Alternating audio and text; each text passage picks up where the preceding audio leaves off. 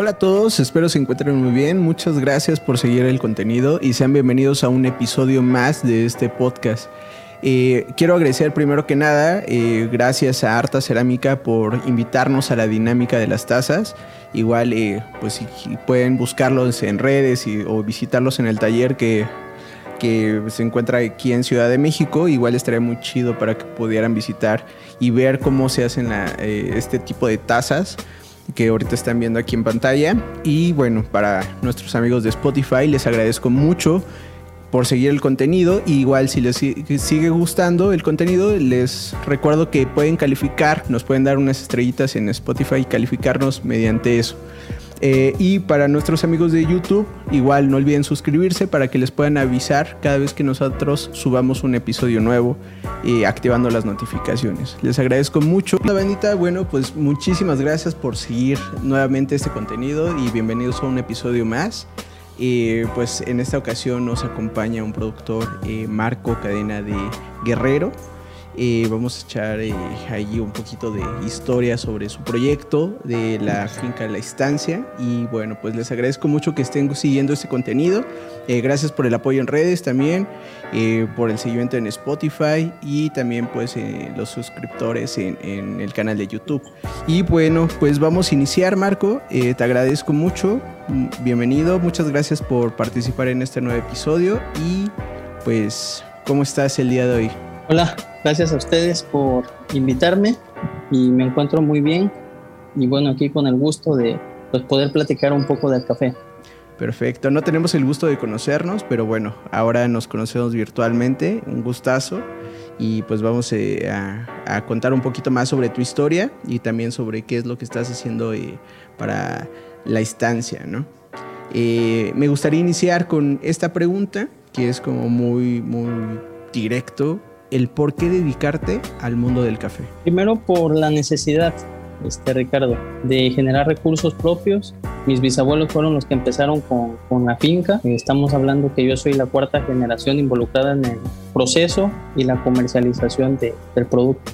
¿En qué región se encuentra ubicada la estancia? Eh, la comunidad se llama como tal La Estancia, pertenece al ejido de San Vicente de Benítez y está en Atoyac de Álvarez, lo que es este la costa grande del estado de Guerrero. Me estabas comentando hace ratito, bueno, y también hace ya unos días, unas semanas, que en el 2015 adquiriste, eh, hubo, adquiriste lo de la finca. ¿Nos puedes contar un poquito cómo iniciaste con este proceso? Claro, mi abuelo me pasa eh, parte de la finca en ese año. Eh, son alrededor de 10 hectáreas. En 2015 adquirimos la, la finca haciendo los procesos convencionales hasta el 2018. De 2018 eh, a 2021 eh, seguimos este o nos quisimos me quise involucrar en café de especialidad 2022 que es este año estamos haciendo la reconversión a un café orientada a la obtención de cafés orgánicos y por qué orillarte hacia todo este proceso, los cafés especiales? Eh, ante la adversidad de los bajos precios, entonces para tener una mejor, un mejor ingreso. Y también em, voy a lo mejor eh, a adelantarme un poquito a, esta historia y también me voy a, a regresar voy a estar para adelante para atrás, pero ¿cómo inicias con estos procesos? Eh, dices para tener mejores recursos, pero ¿cómo inicias con los con esta inquietud de hacer fermentaciones? La inquietud primero es por las notas y comienzo con videotutoriales, videotutoriales y a como yo lo iba entendiendo. El año pasado pues decidí acercarme a gente eh, con estudios preparada, perdón, para poderme asesorar y hacer un mejor trabajo. Eh, ¿Ellos mismos están eh, en el estado de Guerrero? No, tuve que ir a Veracruz a tomar este curso. Ok, ¿con quién lo tomaste? Eh, con Cuba Biotech. Ah, ok. Perfecto. Sí. Okay. ¿Con este Julián? Julián, así es. Sí, ¿verdad? Con Julián. Sí. Ah, qué bueno, qué, qué padre. También recuerdo, ah, me voy a regresar ahora un poquito, justo ahorita también eh, te hacía mención de eso, ¿no? del problema de la roya. ¿Qué tanto te ha afectado o qué tanto te afectó en su cierto momento? Porque eh, me estabas comentando que en el 2013, pues hubo un, unos problemas de, de, roya, ¿no? A partir de ese año. Sí. Así es. Aquí en la región se dio un fenómeno meteorológico. Digo, la roya aquí sí existía, pero estaba controlada. Entonces, en 2003 hubo dos fenómenos meteorológicos que fue Ingrid y Manuel.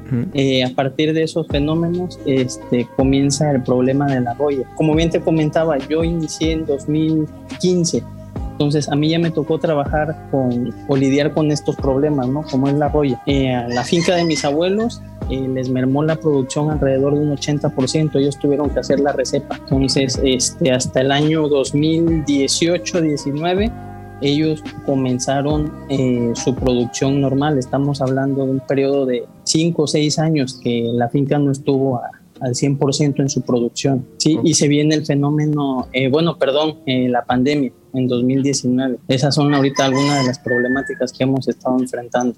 Pero como tal, a mí me tocó empezar los trabajos eh, de mi finca ya con, con esta problemática, el arroyo. ¿Tú estuviste en ese tiempo cuando viviste esta problemática con tu abuelo? ¿Viste cómo les afectó? ¿Viste todo el proceso que que hicieron durante estos 5 o 6 años. Eh, ¿Estuviste dentro de ese momento? Sí, así es. Sí, sí estuve dentro de ese momento. Pues fue un desgaste emocional. Mis abuelos pues realmente estaban muy tristes por lo que estaba pasando. Y digo, la familia como tal, pues igual, con la misma incertidumbre, ¿no? De qué es lo que, lo que va a pasar y el desconocimiento total porque pues no se había presentado algo así aquí en la región. Y por ejemplo, en ese momento, ¿cuál fue tu, tu sentir? O sea, ¿qué fue lo que hiciste tú también para poder ayudar? Pues que no se les diera el bajón, ¿no? De ánimo a, tu familia en general. En ese momento, eh, quien estaba a cargo era mi tío. Entonces, este, él en ese momento empezó a, aplicar algunos líquidos. Empezaron a fumigar la huerta, se rescató una pequeña parte. Eh, como te comento, el 10% a lo mejor fue lo que alcanzó a rescatar y el otro 80-90% se tuvo que, que recepar, hacer la poda de, las, de los árboles de café, pues a esperar a que volvieran a, a crecer y a, y a, producir. Sí, me imagino que sí fue bastante difícil, ¿no? Y luego... Sí, así es. Pues, pues son desastres naturales, ¿no? A final de cuentas, pero Nunca, no sé, por ejemplo, ahorita me recuerda, ¿no? Que hace poco tuvo, eh, hubo un huracán también en, Oaxaca, ¿no? Y estaba platicando con algunos amigos que, que, tienen amigos allá productores que igual, ¿no? No la están pasando tan bien. Y bueno, pues estamos ahí viendo cómo ver la forma también de poder ayudar un poquito ante eso, ¿no? Pero bueno, espero que todos en comunidad podamos llegar a algo y, mucho mejor. Pues eh, bueno, y nos podrías comentar un poco más sobre la eh, cómo viviste con Biotech con, en Veracruz el curso de fermentaciones. Eh, fue algo realmente nuevo para mí. lo fue muy dinámico. fue haciendo las cosas y pues lo puse en práctica esta cosecha. ¿Y qué, cuál fue tu manera de llegar al tener una, una, idea de cómo se hacen las fermentaciones y regresar para poderlas procesar? Yo veía videotutoriales y en uno de ellos pues salió ahí el profesor Julián pues me interesó todo lo que decía, ¿no? En algún momento pues se dio la oportunidad de que él venía a México y aproveché para poder ir a ese curso. Claro, estuvo viniendo para varios eh, talleres, ¿no? Aquí en, en México. Justo. Y bueno, en algunos otros eh, episodios atrás se platicaba con Kim Osenblog, que también él trabaja con él, eh, hace webinars y también hace sus talleres de, virtuales. ¿no?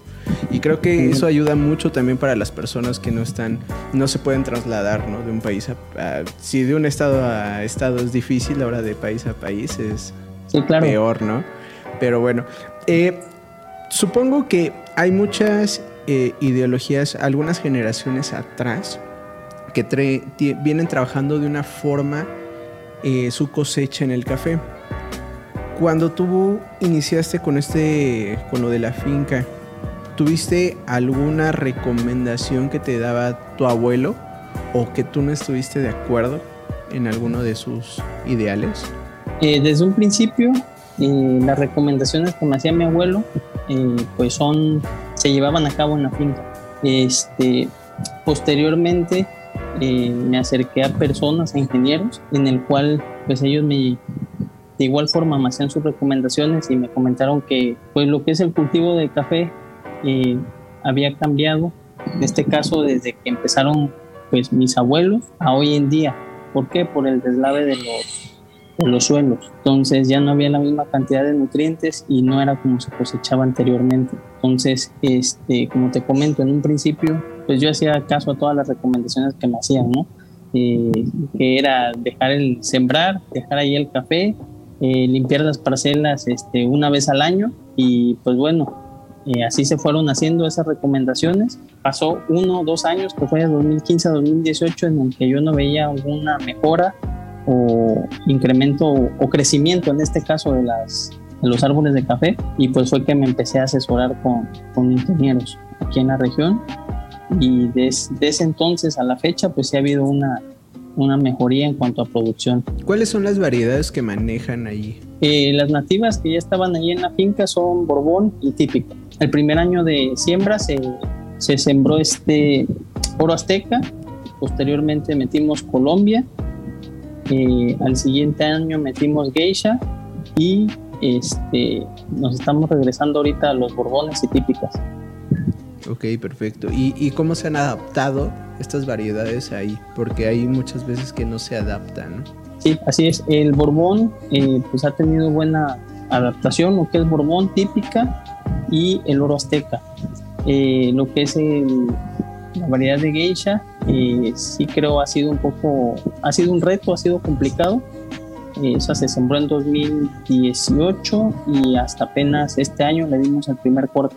Y bueno, em, ¿cuáles son los planes a futuro para la estancia? Eh, bueno, a corto plazo es hacer la conversión a cafés orgánicos a la obtención de cafés orgánicos, a la elaboración de nuestros propios insumos, que son los biofertilizantes. Eh, me estás diciendo que tienes muestras de café ahí atrás, ¿no? Donde estás ubicado ahorita.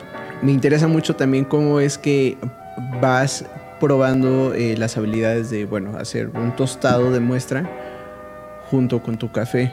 ¿Tú ya tenías conocimiento ante esto del tostado o también te fuiste involucrando poco a poco o tienen tostador allá en donde están ustedes? Eh, referente al tostado, yo desde el año 2000, en 2003, comencé a, tostar, tostando de manera pues convencional.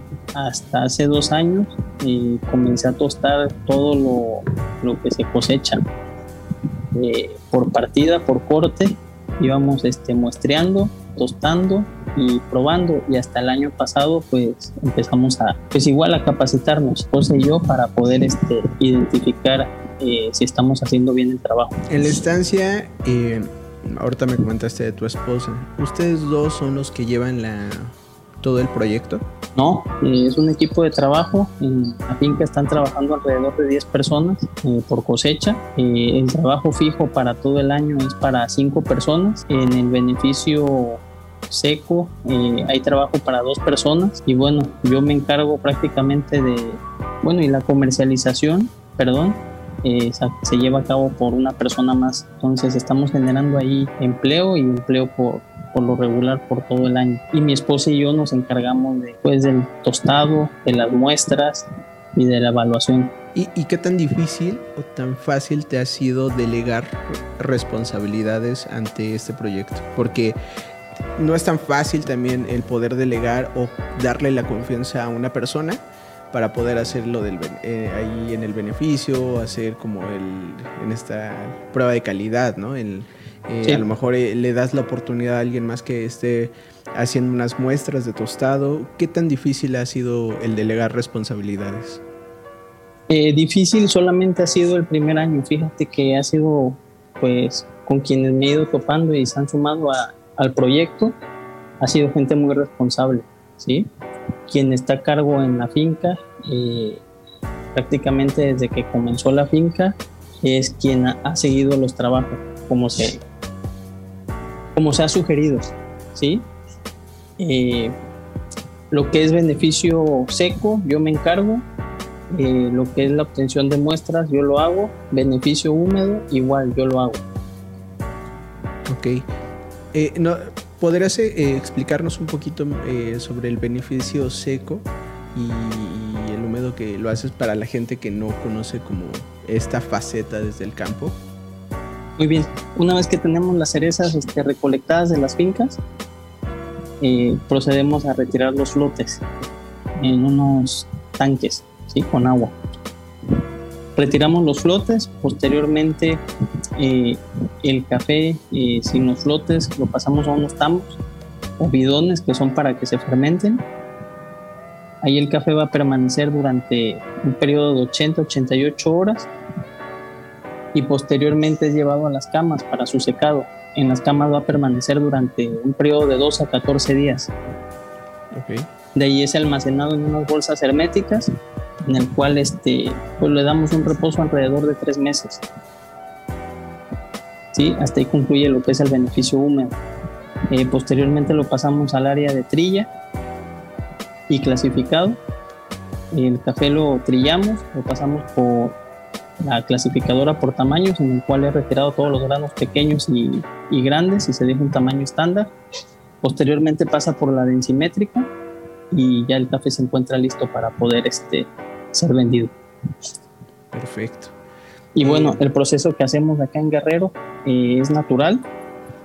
Eh, este año experimenté con algunos lavados y algunos anielados. Ok, ¿y qué tal te fue?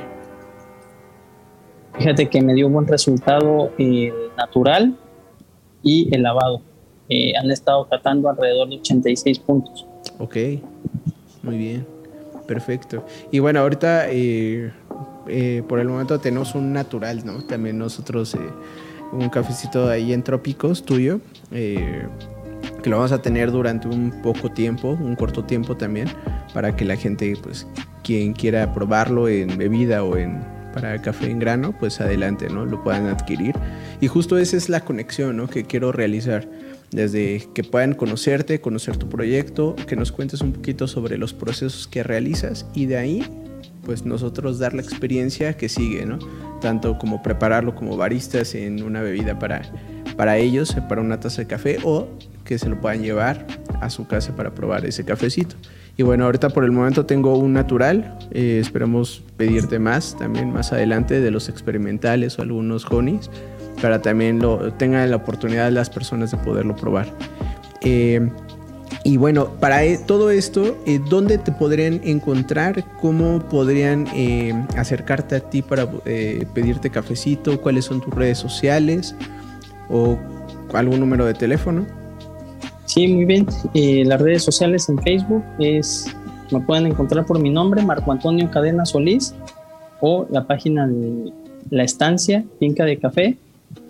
En Instagram estoy como Marco Cadena Solís y mi número de teléfono es 777-224-5864. Ahí me pueden hablar o bien mandar un mensaje. Perfecto, entonces ahí te pueden eh, echar, comunicar para, para cafecito en verde o tostado, ¿no? También. Sí, claro. Perfecto. Pues vamos a ir a, ya terminando este episodio, pero vamos a dar eh, unas últimas preguntas, una serie de preguntas. Eh, y vamos a iniciar con ¿cuál es el mejor consejo que te han dado?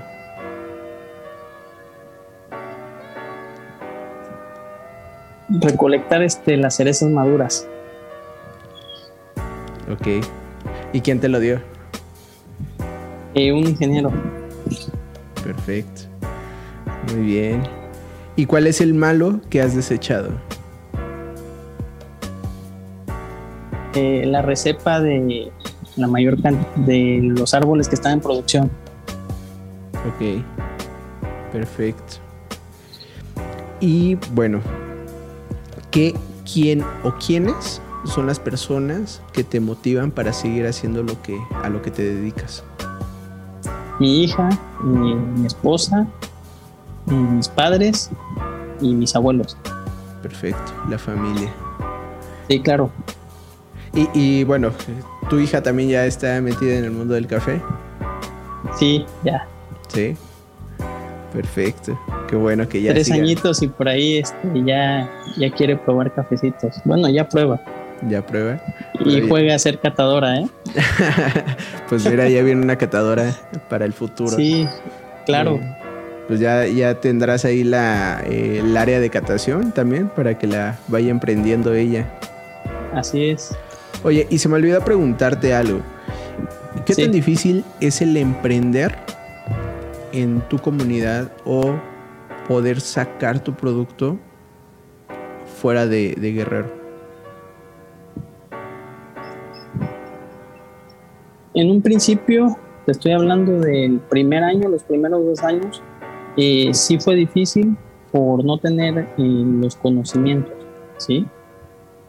Este, pero una vez ya conociendo tu producto y bueno, eh, dándolo a conocer más bien, eh, pues ha sido fácil. ¿Pero cuánto sí tiempo tenemos las, las eh, cinco años. Ok. Cinco años. Este, sí tenemos ahí una limitante porque no conocen el café de Guerrero. Ok. Sí, es un poquito difícil, ¿no? Y justo es eso, tratar de difundir más los proyectos de algunos otros estados, que es difícil que el producto llegue para acá, bueno, para Ciudad de México, para algunos otros estados. Es un poquito complicado y también encontrar a los productores, ¿no? Que estén eh, consolidados con el producto que están generando y, y realmente pues el producto hablas por sí solo, ¿no? Sí, así es. Perfecto. Pues vamos a dar eh, por una última pregunta para este episodio y pues igual, antes que nada te agradezco mucho el estar en contacto, el estar en contacto también para poderte pedir cafecito, para probarlo. Eh, también estoy a esperas de algunas muestras ahí también eh, que se quedan pendientes, pero estamos ahí al, al 100 y al pendiente de todo. ¿Vale? Te agradezco mucho por todo este tiempo y también esta espera que, tuvimos ahorita. Eh, y bueno, si pudieras decirle algo a Marcos de cuando inició en el mundo del café, ¿qué consejo le darías o qué cambiarías en todo este trayecto que has tenido?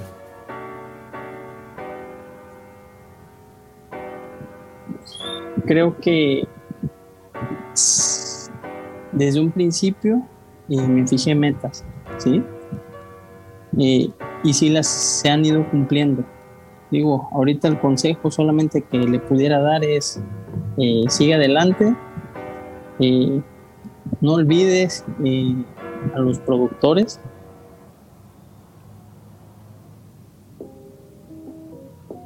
de toda esta industria y pues seguir apoyando aquí a la, a la comunidad. Perfecto. Pues muchas gracias Marcos. Muchas gracias y pues por estar aquí en este episodio. Y pues vamos a dar por terminado este esta grabación. ¿Qué tal te sentiste? Bien, tranquilo, eh, muy tranquilo. Y bueno, pues gracias a ustedes ahí por la por la invitación y por aquí seguimos en comunicación.